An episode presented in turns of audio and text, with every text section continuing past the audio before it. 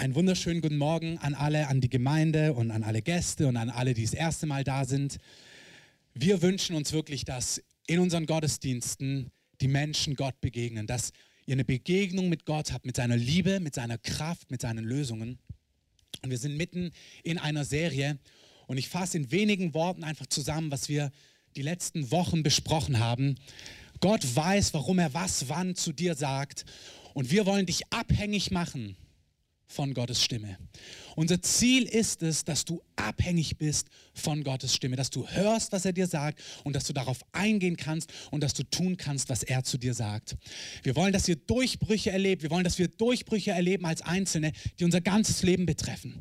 Hey, das ist die für mich eine der schönsten Botschaften, die das Evangelium ist. Gott rettet mich nicht nur für den Himmel, sondern Gott gibt mir sattes Leben hier, nicht nur im Geistlichen, sondern Gott will, dass dein Privatleben, deine Ehe, deine Beziehungen, deine Freundschaften, deine Berufung, deine säkularen Aufgaben, dass es satt ist, dass es gut ist und dass du da Durchbrüche erlebst. Amen. Amen. Ich habe diese Woche gelesen in meiner Fußnote, Amen ist eine Beteuerungsformel die auch wahrlich, wahrlich heißt, die bedeutet, es ist wahr, es stimmt, deswegen dürft ihr das gerne sagen. Gott möchte, dass wir Durchbrüche haben, dass unser Leben satt ist und dass es ganzheitlich satt ist. Du sollst nicht auf Wolke 7 schweben im Gottesdienst, prophetische Dinge rausknallen und im Alltag untergehen, sondern dein Leben soll von Montag bis Sonntagabend, Tag für Tag, einfach satt sein, gut sein und im Durchbruch sein. Das heißt nicht, dass es nicht mal, Amen. Das heißt nicht, dass es nicht mal eine herausfordernde Phase gibt oder dass mal was anstrengend ist. Ich bin gerade richtig durch was herausgefordert. Mein Dachfenster am Bus tropft und ich krieg's nicht abgedichtet. Und es stresst mich. Ihr glaubt gar nicht, wie mich das stresst. Ich habe gestern zwei oder drei Stunden investiert, um das abzudichten und es funktioniert nicht. Ich bin Hil auf Hilfe angewiesen und dankbar, wenn man mir hilft. Gott baut eine Person ganzheitlich. Und wir haben darüber gesprochen, über die Gemeinde. Ich möchte, dass wir fasziniert sind von Gemeinde. Wir haben darüber gesprochen, dass Jesus sagt, seine Gemeinde ist eine Versammlung, da wo wir uns versammeln, global, alle Christen weltweit, regional in Ländern, aber auch lokal. Eine Gemeinde, wo wir uns versammeln, die Kreative, das ist das Haus Gottes, das ist der Leib von Jesus. Gott ist in unserer Mitte. Das zählt auch, wenn wir uns in den Häusern versammeln, wenn zwei oder drei in meinem Namen zusammen sind. Dort ist Gott gegenwärtig, dort wirkt Gott, dort ist Gott. Und die zwei Bibelstellen, ähm, die wir uns auch angeschaut haben aus Epheser und aus Timotheus, die sprechen darüber, dass das Haus Gottes ist die Säule und die Grundfeste der Wahrheit. Das Haus Gottes ist das, die Pforte zum Himmel, haben wir gehört. Es ist dort, wo die Engel auf und niedersteigen. Ähm, Jakob sagt damals, als er, er sieht die Engel auf und niedersteigen in der Nachtvision und sagt, hier ist das Haus Gottes. Das ist ein Symbol, was die Gemeinde auch heute ist. Dort, wo Gemeinde ist, da ist das Übernatürliche zu Hause. Und es ist uns als Gemeinde unglaublich wichtig, dass wir hier nicht nur natürliche Aspekte haben, sondern dass das Übernatürliche, die Kraftwirkung, die Lösungen Gottes gegenwärtig sind. Ich kann es nicht genug betonen, wie sehr Gott in deinem Alltag übernatürlich tätig sein möchte. Wirklich, Gott spricht in Träumen, er gibt Anweisungen, er möchte in deinem Alltag gegenwärtig sein. Durch sein Wort, durch Träume, durch Übernatürliches. Er möchte dich führen. Er möchte, dass du erlebst, dass er da ist. Und das ist fantastisch. Sein Leib, das heißt, wir sind ein Leib mit unterschiedlichen Tätigkeiten. Im Leib ist Jesus das Haupt und wir sind die Glieder. Im Haus sind wir die lebendigen Steine und er ist der Eckstein. Er ist der entscheidende Punkt. Aber wir sind die lebendigen Steine in seinem Haus. Die Gemeinde ist lebendig und wir haben darüber gesprochen in Römer 12, wir sind ein Leib. Und letzte Woche haben wir es herausgearbeitet. Dem Heiligen Geist ist es wichtig zu sagen, aber wir haben unterschiedliche Tätigkeiten. Wir haben unterschiedliche Aufgaben, unterschiedliche Leidenschaften, unterschiedliche Befähigungen und Gnaden. Gott hat dir was gegeben, was er mir nicht gegeben hat. Und es ist total gut. Wir sind eine Familie, wir sind eine Einheit, ein Leib, ein Haus. Und er teilt unterschiedliche Gnaden, Befähigungen, Fähigkeiten aus. Und der Paul, also Paulus, der Römerbrief fordert uns heraus. Und der Heilige Geist fordert uns als Kreative heraus. Der Heilige Geist fordert dich heraus. Lasst sie uns gebrauchen. Das, was Gott dir gegeben hat, bring es ein. Das, was du von Gott hast, ist total kostbar, total wichtig. Und wenn du es nicht einbringst, dann fehlt es. Hier könnte man ein donnerndes Amen sagen, weil es bedeutet, wie unglaublich wichtig du bist. Das ist fantastisch. Gottes Leib hat mit dir zu tun. Und du bist entscheidend, lass dich von Gott gebrauchen in deiner Tätigkeit, in dem, was Gott dir gibt. Wenn ihr letzte Woche nicht da wart, ich bitte euch, hört euch auf der Homepage an, hört euch die Predigt nochmal an ich bin einfach, weil ich glaube, dass das ist, was Gottes Geist zu uns sagt. Es ist gleichwertig, keiner ist wichtiger als ein anderer, alle sind gleichwertig, alle sind gleich wichtig, wir sind unterschiedlich und das ist total gut.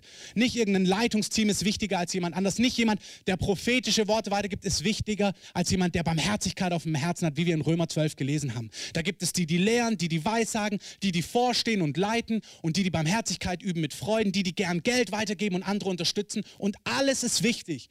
Wenn du Kinderdienst auf dem Herz hast, ist es genauso wichtig, wie wenn du Profitier auf dem Herz hast. Wenn du merkst, Lobpreis ist dir wichtig, dann ist es genauso wertvoll wie das andere. Aber lass dich gebrauchen. Mach die Schritte in deine Berufung hinein. Das kann sein, dass du Teil der Gemeinde wirst. Das kann sein, dass du in der Gemeinde bist und uns ansprichst, weil du einen Bereich auf dem Herzen hast und sagst, ich würde auch mal gern mitsingen. Dann sprich uns an. Mach Schritte in deine Aufgabe, in deine Berufung hinein. Egal, ob das in der Gemeinde ist oder außerhalb der Gemeinde.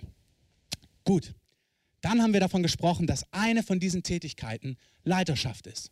In der Stelle im Römerbrief heißt es, der, der vorsteht, stehe mit Fleiß vor. Und wir haben uns angeschaut im 1. Thessaloniker 5, dass du und ich, wir sind verantwortlich, den Segen von Leiterschaft abzugreifen und mitzunehmen. Gott hat in seinem Leib verschiedene Tätigkeiten. Keine ist wichtiger als eine andere. Keine ist kostbarer. Aber manche, in diesem Kontext heißt es, stehen anderen vor und das bedeutet überhaupt nicht, dass sie wichtiger sind oder wertvoller sind als andere. Sie haben einfach eine andere Aufgabe, eine andere Tätigkeit und eine andere Verantwortung. Wir haben das anhand des Beispieles gemacht letzte Woche. Wenn du ein Haus baust, dann gibt es Bauleiter, Architekten, Ingenieure, Statiker und es gibt vielleicht jemand, der dann trocken baut, ähm, Trockenbauer, Maler, Fliesenleger. Und es ist überhaupt in der Wertigkeit, ist das nicht wichtiger als das. Es ist beides total entscheidend, damit der Bau gut aufgebaut wird. Amen. Hast du schon mal ein Bad mit schrägen Fliesen gesehen? Das möchtest du nicht haben. Ähm, du möchtest ein Bad, wo die Sachen im 90-Grad-Winkel zueinander sind und die Fugen schön ausgearbeitet ähm, sind. Du möchtest nicht, dass es schräg aussieht. Alles ist wichtig.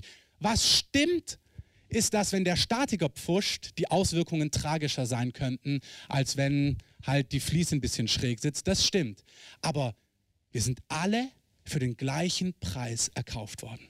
Alle durch das Blut des Lammes. Gott hat uns unterschiedlich befähigt, unterschiedlich begnadet und da ist keiner wichtiger als der andere, aber jeder soll sein Mandat wahrnehmen und ein Mandat ist Leiterschaft. 1. Thessaloniker 5, 12 bis 14, konkret 12 und 13, lese ich euch nochmal vor. Du bist verantwortlich, den Segen von Leiterschaft mitzunehmen. Da heißt es, Ihr könnt es gerne aufschlagen. Ihr dürft gerne eure Bibel mitnehmen, wenn ihr hier regelmäßig Gast seid.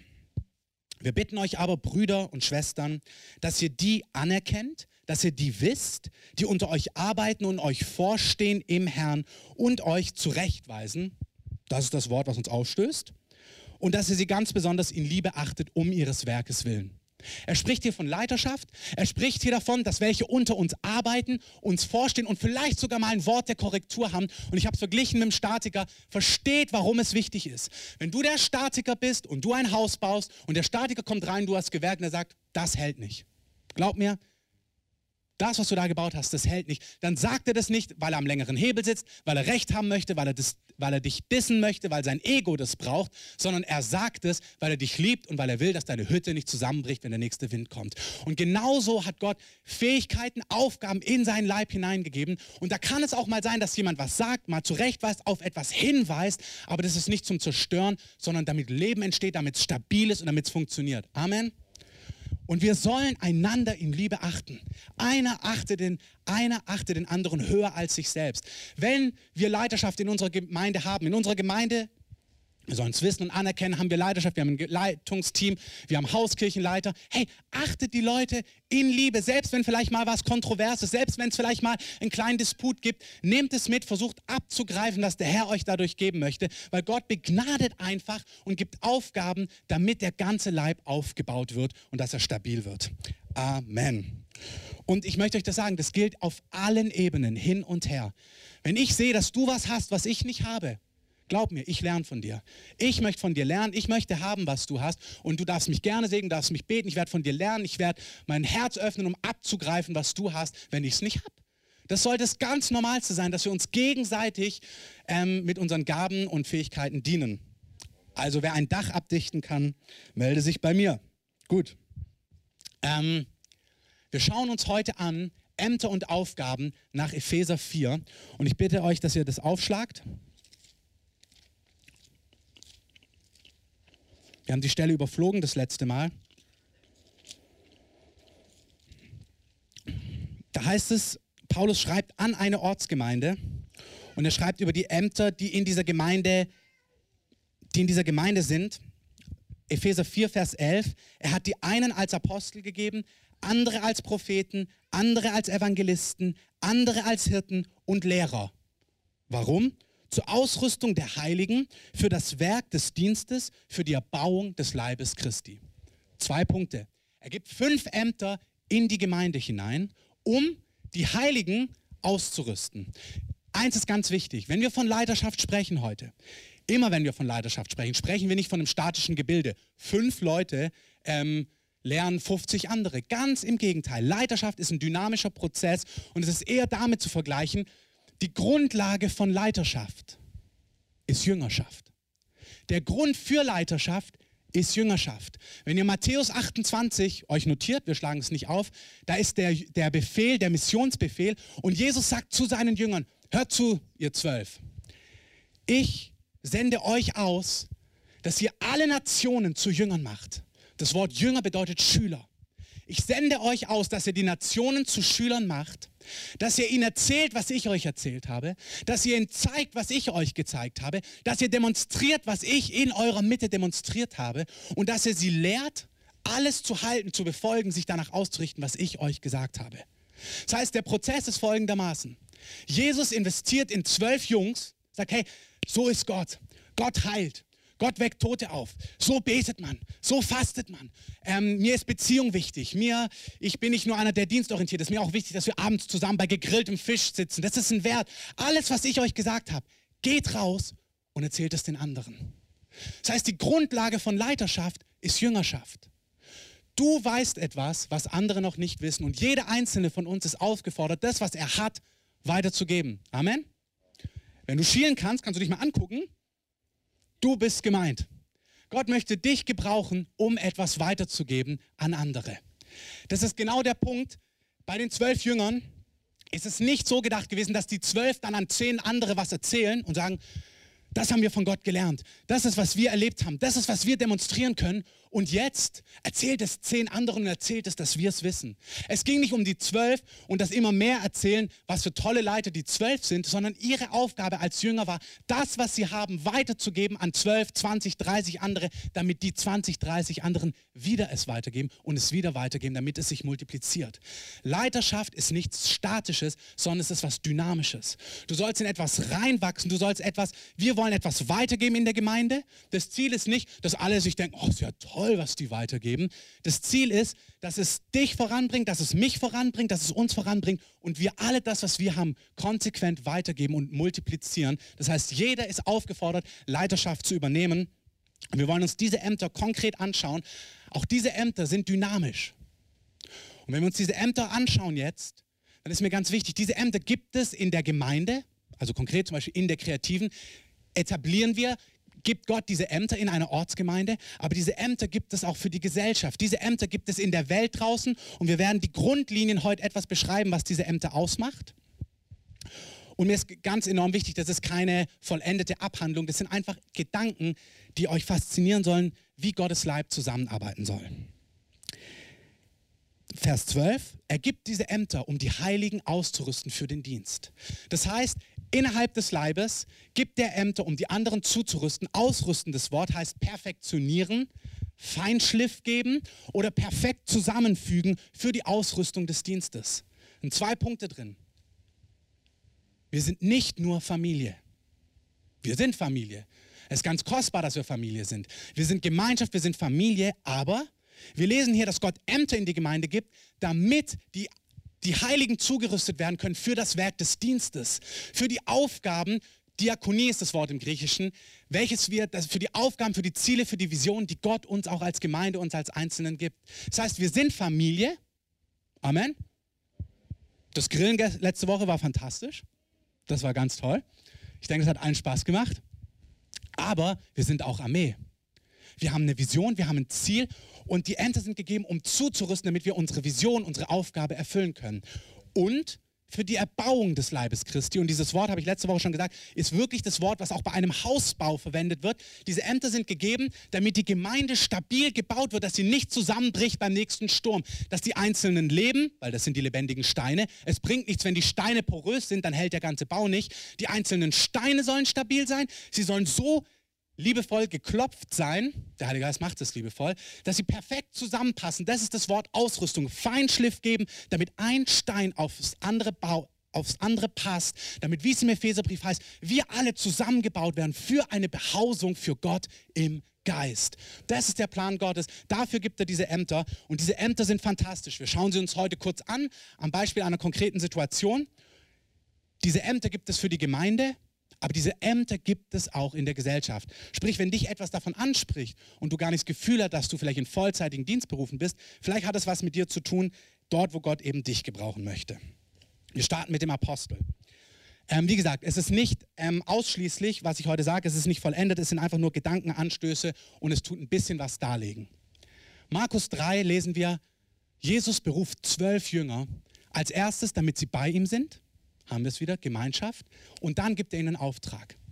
Das Apostolische hat definitiv was mit tiefer Gemeinschaft mit Gott zu tun. Das gilt für uns alle. Und es hat damit zu tun, dass wir einen konkreten Auftrag haben. Er sagt zu den Jüngern damals, ich möchte, dass ihr bei mir seid und dann möchte ich, dass ihr mein Reich, die Tatsache, dass meine Welt nahegekommen ist, verkündet. Dass ihr es erst in Jerusalem verkündet, dann in Samaria und dann bis an die Enden der Erde. Das ist die Vision. Es ist eine Vision ein Ziel, das ist die Aufgabe und ich möchte euch dafür gebrauchen. Ich möchte, dass ihr das tut in der Kraft von Zeichen und Wundern und ich werde euch die Strategien geben. Apostel heißt Gesandter und Petru, äh, Entschuldigung, Paulus in 1. Korinther 3, Vers 10, wenn ihr aufschlagen wollt, sonst bitte notiert es euch, schreibt folgendes. Also er schreibt, dass er in Vers 9, Gottes Mitarbeiter sind wir, Gottes Ackerfeld, Gottes Bau seid ihr. Also er schreibt an die Gemeinde, er sagt, ihr seid der Bau, ich bin der Mitarbeiter. Vers 10. Nach der Gnade Gottes, die mir gegeben ist, habe ich als ein weiser Baumeister den Grund gelegt.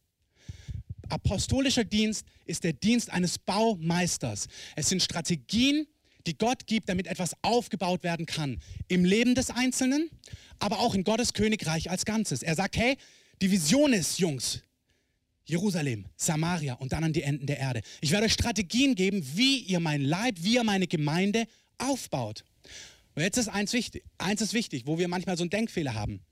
Oder ich weiß nicht, ob ihr in diese Richtung denkt, aber die Jünger, die Apostel damals, die hatten nicht ähm, die Bibelschule, wie gründe ich Gemeinde und hier sind die fünf Punkte, sondern sie mussten von nichts.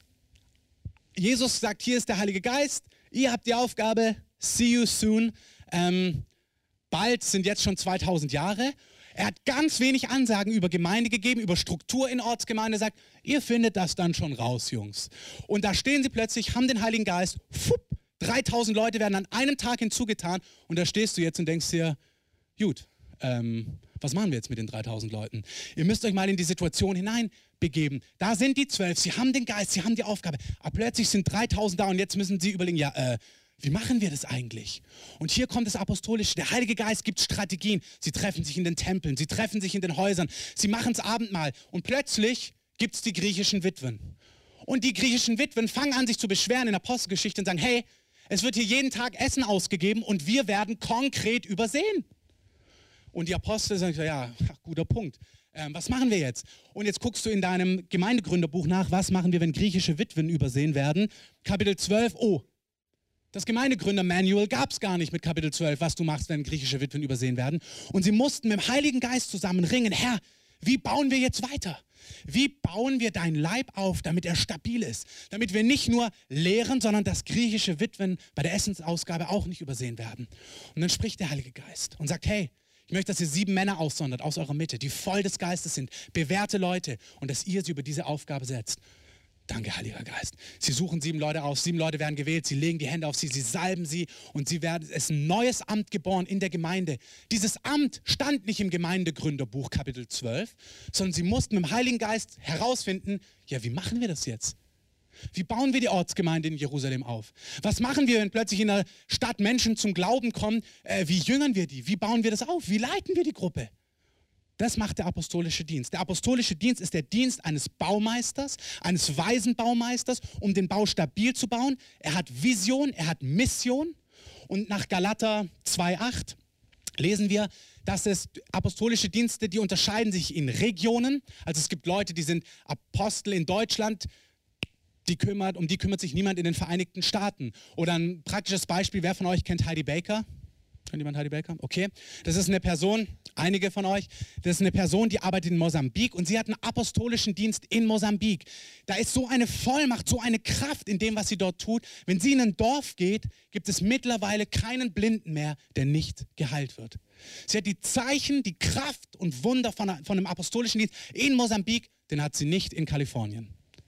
Wenn sie in Kalifornien für Blinde betet, ist sie nicht in der gleichen Vollmacht, nicht in der gleichen Autorität, nicht in der gleichen Salbung, wie sie es in Mosambik ist. Das heißt, ein apostolischer Dienst ist auch regional oder ich gucke gerade, ob ich es aufgeschrieben habe.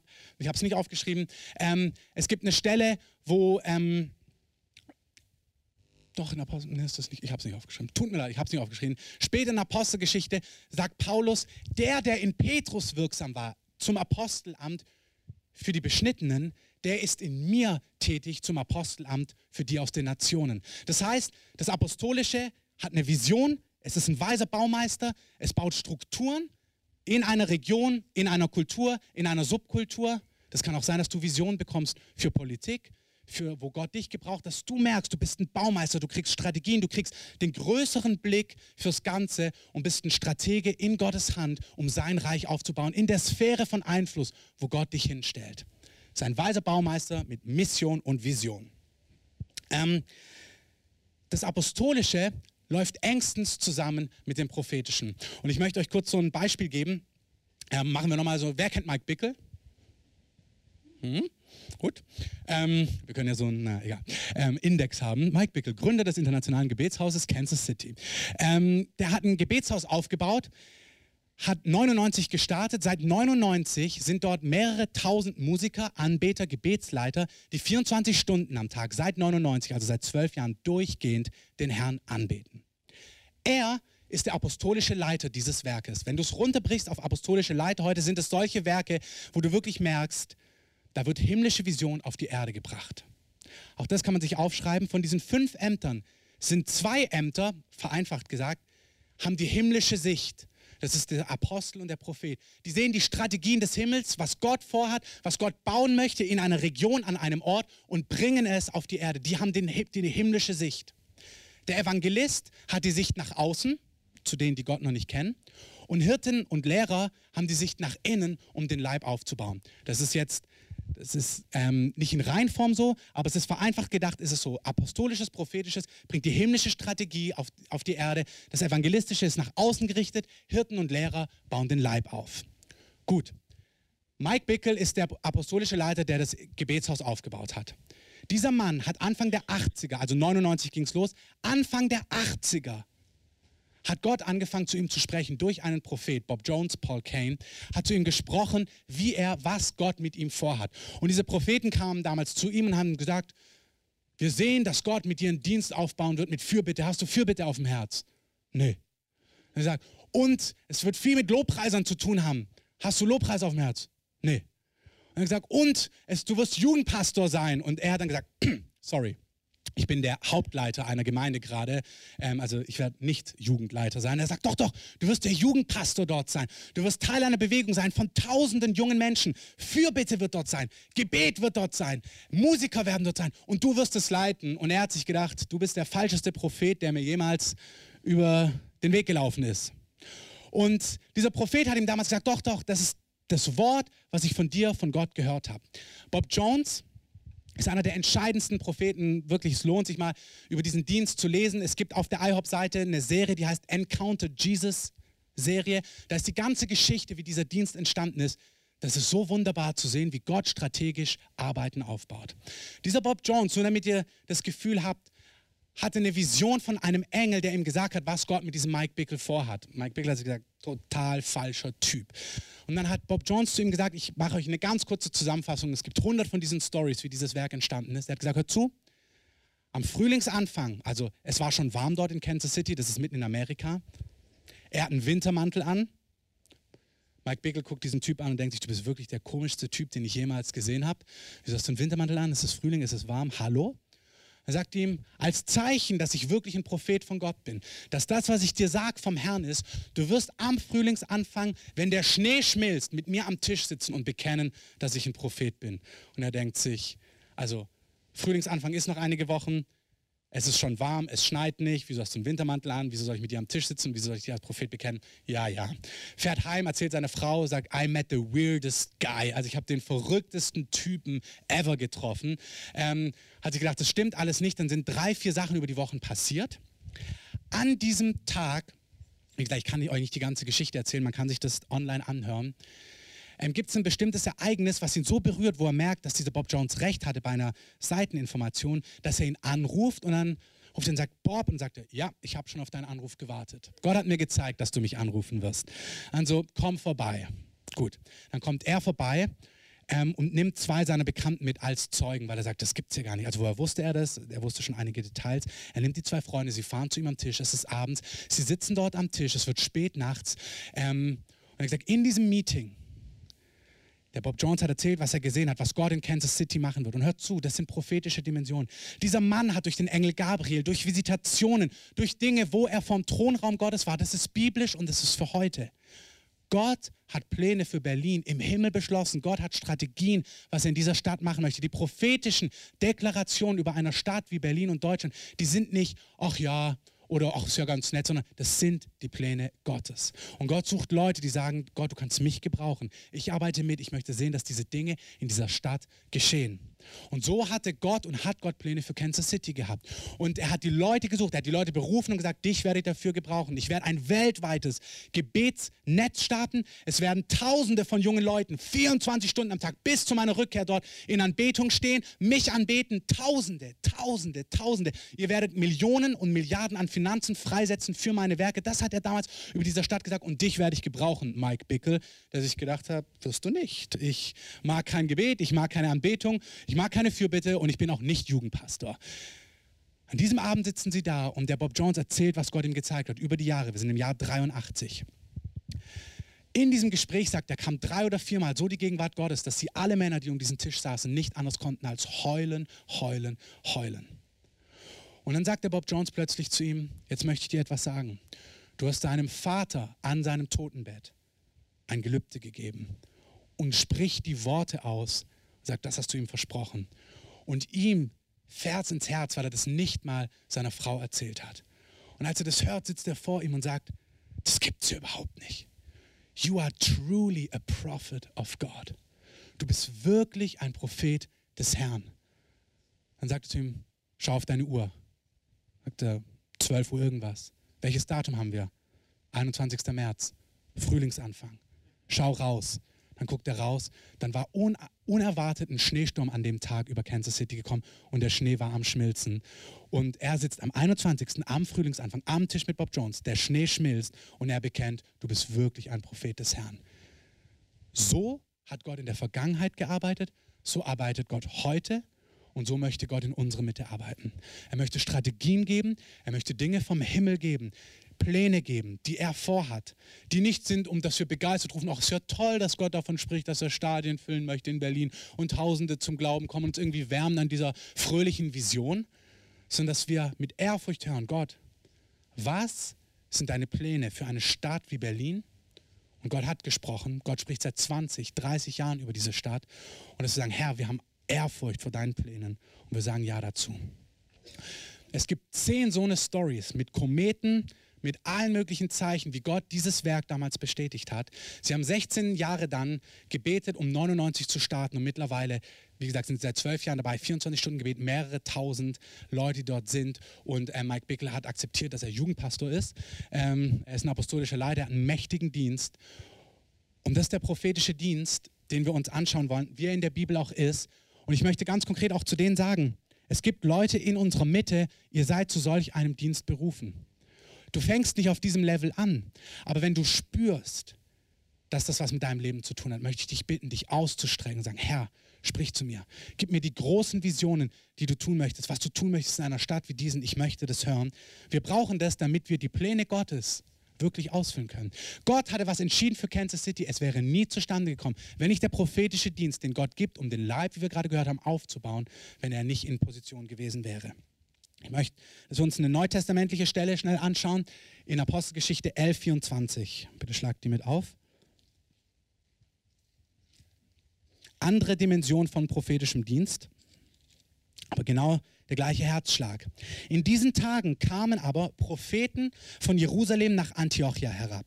Einer aber von ihnen mit Namen Agabus stand auf, er kommt in die Stadt, er steigt auf in der Gemeinde, in der Ortsgemeinde in Antiochien, er steht auf und zeigt durch den Geist eine große Hungersnot an, die über den ganzen Erdkreis kommen sollte. Sie traf aber auch unter Claudius ein. Der Prophet kommt und spricht in die Gemeinde hinein und sagt, hey, in zwei Monaten, in drei Monaten wird dieses und jenes geschehen. Get ready. Es gibt wirklich die Dimension, dass prophetische Stimmen kommen und zum Beispiel über Börsen etwas sagen und das Volk, sein Volk Informationen hat, um zu handeln, damit sie vorbereitet sind. Gott möchte ganz praktisch uns als Gemeinde Informationen geben, dass wir vorbereitet sind. A, für uns und B, damit wir andere segnen können. Amen. Das ist enorm wichtig. Und du sagst, ach ja, aber die anderen, hey, du bist die Lösung für die anderen. Wir als Gemeinde sind die Lösung, von Gott zu hören, Dinge zu wissen im Voraus, um in Weisheit vorbereiten zu können, damit wir eine Lösung sein können für eine Welt, die Gott gar nicht kennt, die diese Information nicht hat. Wir sind ein See, wir sind gesegnet, damit wir ein Segen sein können. Amen. Das ist wirklich entscheidend. Wenn wir weiterlesen, lesen wir in Vers 29, sie beschlossen aber, dass je nachdem, wie einer der Jünger begütert war, jeder von ihnen zur Hilfeleistung den Brüdern, die in Judäa wohnten, etwas senden sollte. Okay, ich fasse es jetzt alles zusammen und binde die verschiedenen Ämter an dieser Geschichte zusammen, dass sie Sinn geben. Noch eine Sache zu den Propheten. Apostelgeschichte 15, 22 und dann die, die ich da aufgeschrieben habe, könnt ihr euch gerne notieren. Erzählt uns auch über den prophetischen Dienst noch eine andere Facette, dass die Propheten auch in die Ortsgemeinde kamen, nach Antioch. Doch, wir lesen sie ganz kurz. Ähm, sie kommen in die Ortsgemeinde nach Antiochia 1532 und Judas und Silas, die auch selbst Propheten waren, ermunterten die Brüder mit vielen Worten und stärkten sie. Der prophetische Dienst ist so entscheidend, weil er die Gemeinde aufbaut, weil er ermutigt. Hey, wer von euch hat schon mal eine Prophetie bekommen, wenn ihr die Freiheit habt, eure Hand zu hängen? Wer findet es ermutigend? Der lässt die Hand oben. Gut. Es ist einfach ermutigend. Es ist ermutigend, wenn du die groben Linien über deinem Leben bekommst. Ich habe damals in Südafrika hat mich jemand aus dem Gottesdienst rausgefunden und gesagt, Gott beruft dich in deine Stadt, in deine Heimatstadt. Du wirst unter deiner Generation dieses und jenes erleben. Gott wird dieses und jenes mit dir machen. Und Gott hat bestätigt und ausgesprochen über meinem Leben, was er mit mir vorhat. Es hat mir eine Richtung gegeben. Es hat bestätigt, was in meinem Herzen war. Bei Mike Bickel hat es eine neue Dimension gegeben, die er vielleicht noch nicht gesehen hatte. Wir brauchen das Prophetische. Wir brauchen das Prophetische zur Ermutigung, zur Bestätigung, zur Bestärkung, aber auch, falls du vielleicht noch was gar nicht auf dem Schirm hast. Vielleicht hast du einen Plan auszuwandern und Gott sagt, nee, du wanderst wanderst nicht aus, du wirst in dieser Stadt was mit mir aufbauen. Du wirst gar nicht auswandern, was du vielleicht denkst. Du brauchst manchmal prophetische Rede, um zu hören, was Gott eigentlich mit dir vorhat, um dir die Augen zu öffnen für seine Pläne, für seine Gedanken, die er mit dir hat. Wir brauchen die prophetische Rede in unserer Mitte. Einer den anderen ermutigen, stärken, bestätigen mit dem, was er jedem Einzelnen gibt. Amen. Wir brauchen das. Sie ermutigten die Brüder, sie stärkten die Brüder, heißt es hier. Ähm, Oh, jetzt habe ich schon wieder zurückgegangen. Sie stärkten die Brüder. Diese Ämter sind gegeben, wenn wir im Bild vom Hausbau bleiben, damit der Bau stabil ist. Letzten Oktober, am 10.10.10, 10, historisches Datum, habe ich mir gut gemerkt, hatten wir hier einen prophetischen Dienst eingeladen und die Person, der Martin, die meisten kennen ihn von euch, hat zu mir gesagt, und Gott wird dir das Ausharren geben, um an Dingen dran zu bleiben. Auch wenn Pläne scheitern, wenn Projekte scheitern, Gott wird dir eine Kraft geben, dran zu bleiben und zu sehen, dass es zustande kommt. Da hatte keine Ahnung, was passieren wird im Januar, Februar. Manche haben es mitbekommen, wo genau dieses Wort die Ansage war, ich gebe dir die Gnade, dass du dranbleiben kannst und du wirst die Dinge sehen, die Gott gesagt hat. Und er hat es zwei Monate davor vorbereitet und es war einfach ein Segen in den letzten Monaten, diese Worte parat zu haben.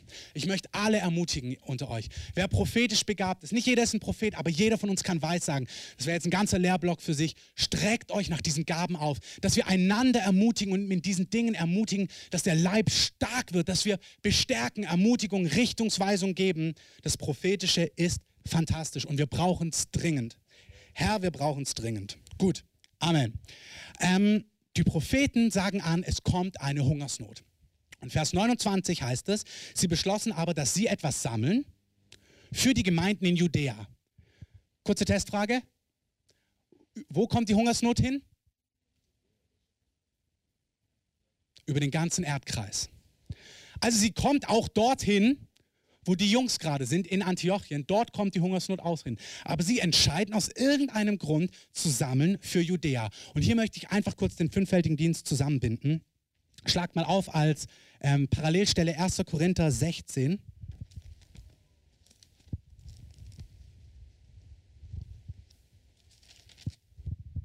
Hier schreibt Paulus folgendes. Paulus ist ein Apostel. Der Prophet hat gesagt, es kommt eine Hungersnot. Der Apostel beschließt und er schreibt an seine Gemeinde, wo er apostolisch tätig ist, 1. Korinther Vers 16, was aber die Sammlung für die Heiligen betrifft. Genau diese Sammlung, die sie beschlossen haben.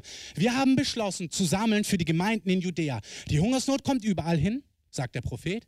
Der Apostel beschließt, wir werden sammeln, um Judäa zu segnen.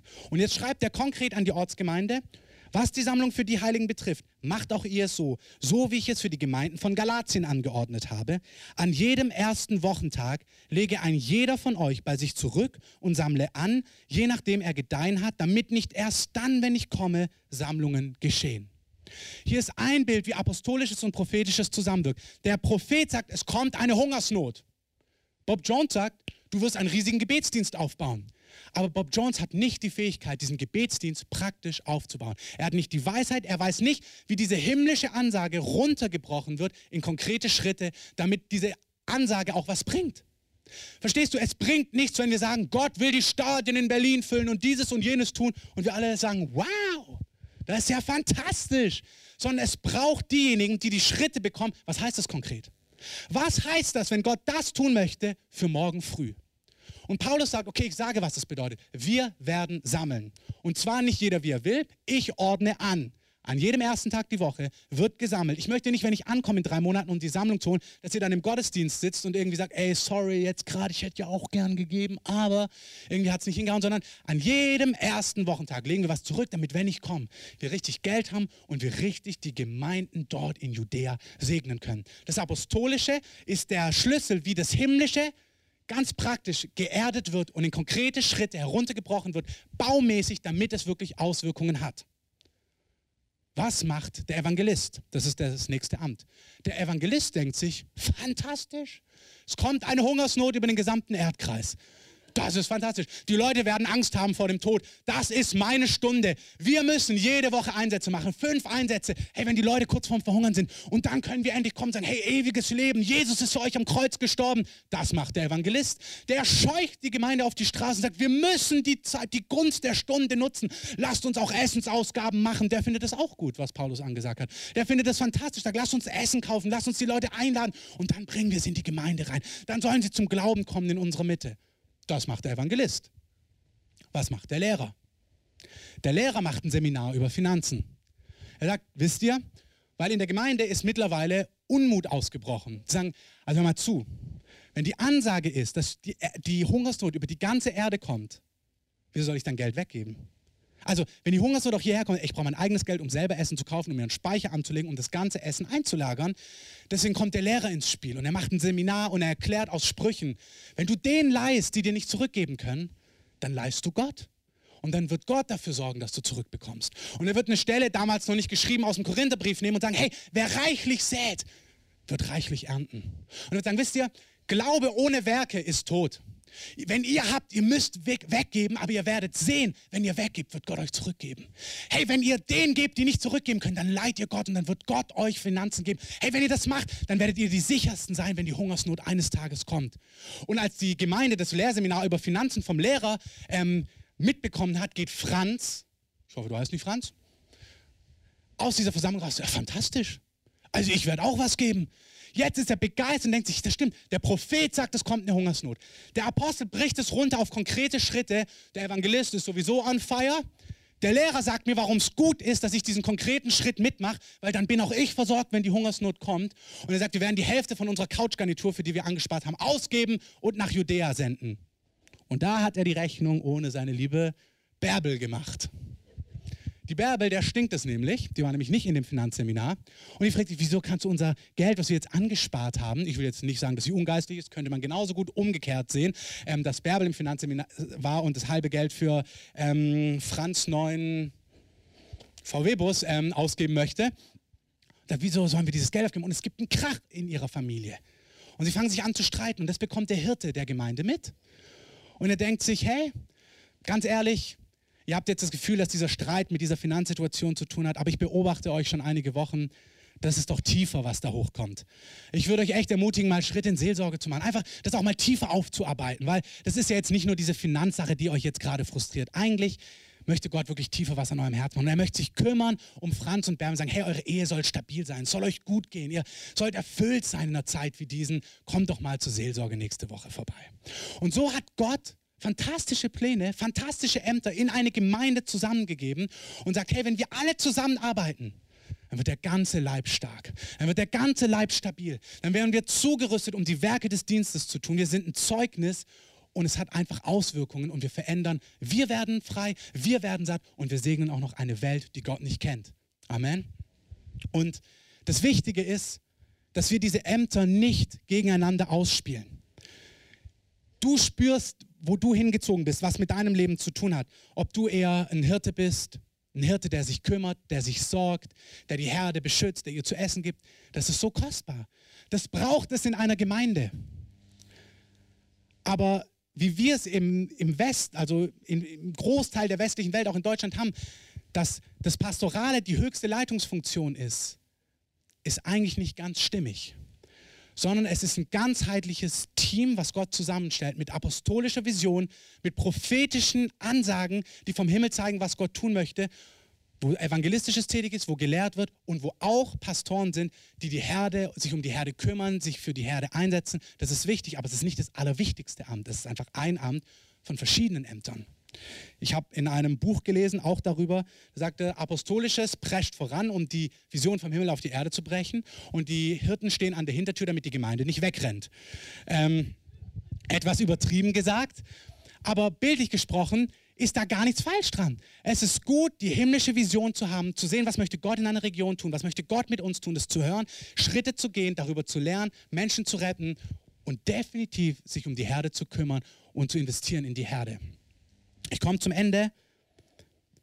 Es ist mir einfach wichtig, dass wir eine Mündigkeit entwickeln und nicht, wenn du merkst, du bist kein Evangelist, dann wirst du bei einer evangelistischen Predigt, wenn Jeff Serio hier war und einfach erzählt, dass die Leute wirklich getrennt sind von Gott für alle Ewigkeit, dann wird er dir Feuer hoffentlich unterm Hintern machen, dass du entweder angezeckt rausgehst hier und denkst, Alter, das war mir zu viel Druck. Da hat er es gut gemacht. Weil das brennt in seinem Herzen. Und du brauchst die Mündigkeit, dass du sagst, du, ich nehme den Inhalt mit. Ich werde nicht wahrscheinlich auf der roten Kiste stehen, aber definitiv ist es Teil meiner Aufgabe, mitzuarbeiten, dass Menschen gerettet werden. Definitiv. Du musst nicht einstimmen und genauso werden wie er. Nein, weil vielleicht bist du kein Evangelist, aber es muss dich ansprechen. Genauso, wenn jemand lehrmäßig da ist, denkst du dir, oh, ein bisschen langweilig, ich mag eher, wenn es ein bisschen ähm, feuriger abgeht, aber hey, vielleicht erklärt er was, bringt Zusammenhänge da, die dein Leben segnen. Nimm's mit. Lass uns die Mündigkeit haben, uns, uns in der Unterschiedlichkeit zu erkennen, mitzunehmen, was weitergegeben wird, egal in welchem Kontext, ob das in der Gemeinde ist, in Büchern, in Online-Predigten, wo auch immer. Greif ab, was Gott dir gibt durch die verschiedenen Gaben, die ihr habt. Sei mündig, tu es nicht auskippen, weil es dir widerspricht. Lass es dein Leben prägen. Schau, was es für dich bedeutet. Und ich möchte, und wir können Musik einspielen und gerne aufstehen. Also, ihr dürft jetzt aufstehen.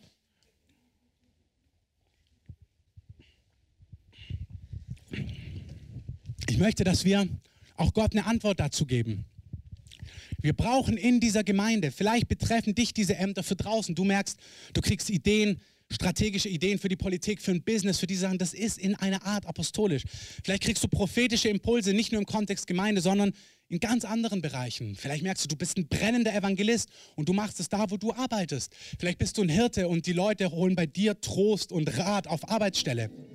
Hey, die meisten Hirten, die meisten Lehrer, die meisten Evangelisten, die sind gar nicht in der Gemeinde tätig die sind in der Gesellschaft und die stehen dort, ihren Mann und ihre Frau und das ist gut so.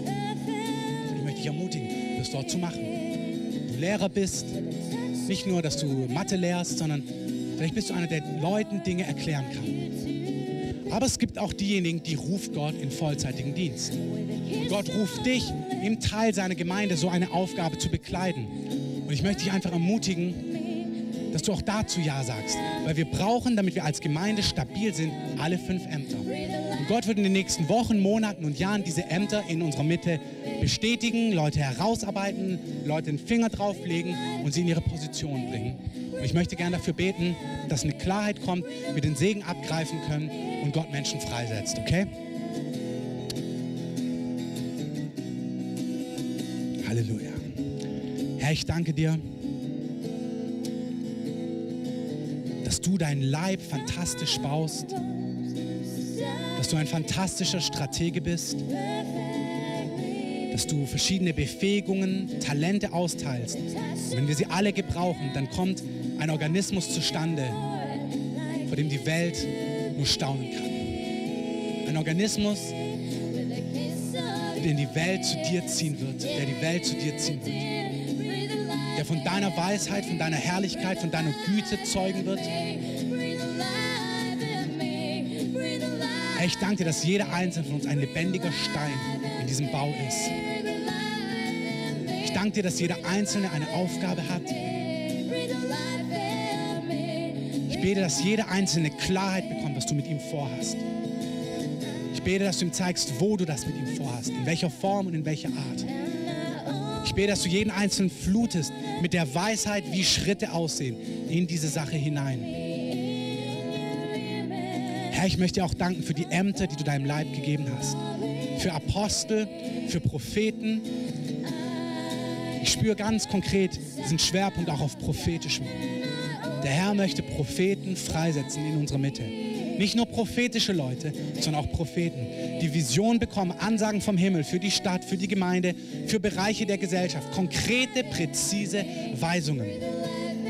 Wenn dich das betrifft, ich mache es aus einem bestimmten Grund nicht jetzt öffentlich, aber tu innerlich deine Hand heben, sag, Herr, dich, mich betrifft es.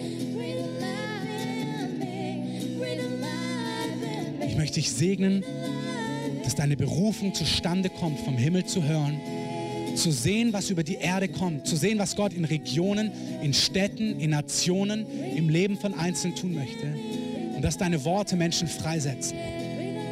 Heiliger Geist kommt auf dich mit einer Salbung, Berufungen auch im Leben von Menschen freizusetzen.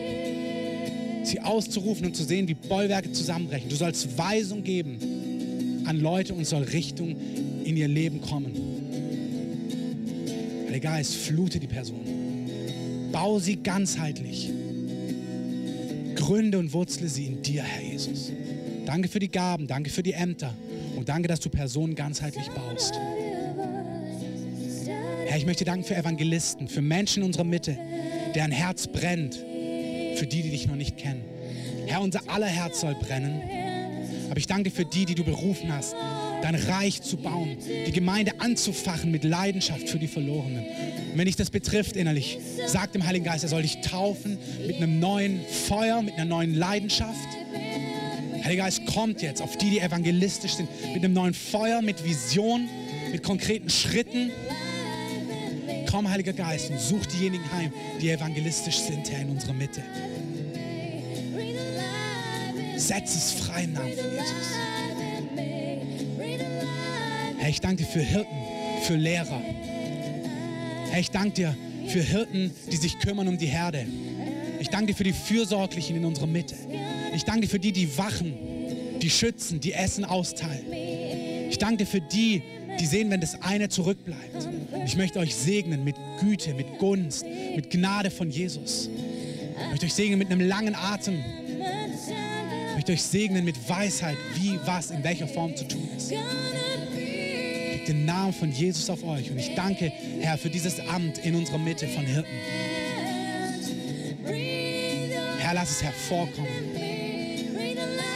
Herr, ich danke dir für Lehrer, für diejenigen, die uns lehren, die uns Dinge beibringen, damit wir die Dinge verstehen in deinem Reich und zugerüstet werden, um mehr und mehr in deine Erfahrungen, in deine Durchbrüche hineinzukommen. Danke, dass Lehrer in deinem Geiste und nicht unsere Köpfe größer machen, sondern unsere Herzen weiter. Dass Lehre uns mehr Glauben gibt, dass Lehre uns mehr Erwartung gibt, dass Lehre uns mehr Kühnheit und Glauben und ja Hoffnung gibt. Und ich segne Lehre in unserer Mitte, dass sie uns begeistert von Gottes Wort, von Zusammenhängen und von der Güte und der Kraft und der Macht Gottes. Herr, ich danke dir fürs Apostolische in unserer Mitte, für Menschen, die du apostolisch berufst, Dinge aufzubauen, Visionen vom Himmel zu sehen, runterzubrechen, Baumeister zu sein, in der Gemeinde oder in der Welt, in der Gesellschaft, dort, wo du sie gebrauchen möchtest. Und ich möchte euch segnen mit der Befähigung des Himmels. Ich bete, dass du Dinge bestätigst in den nächsten Tagen, in den Wochen, jetzt und dass du Schritte zeigst, die jeder Einzelne gehen kann.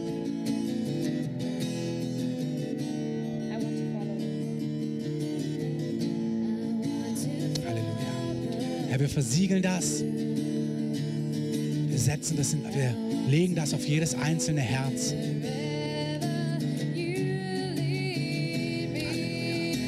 Lass uns Jesus mal noch mal einen Applaus geben.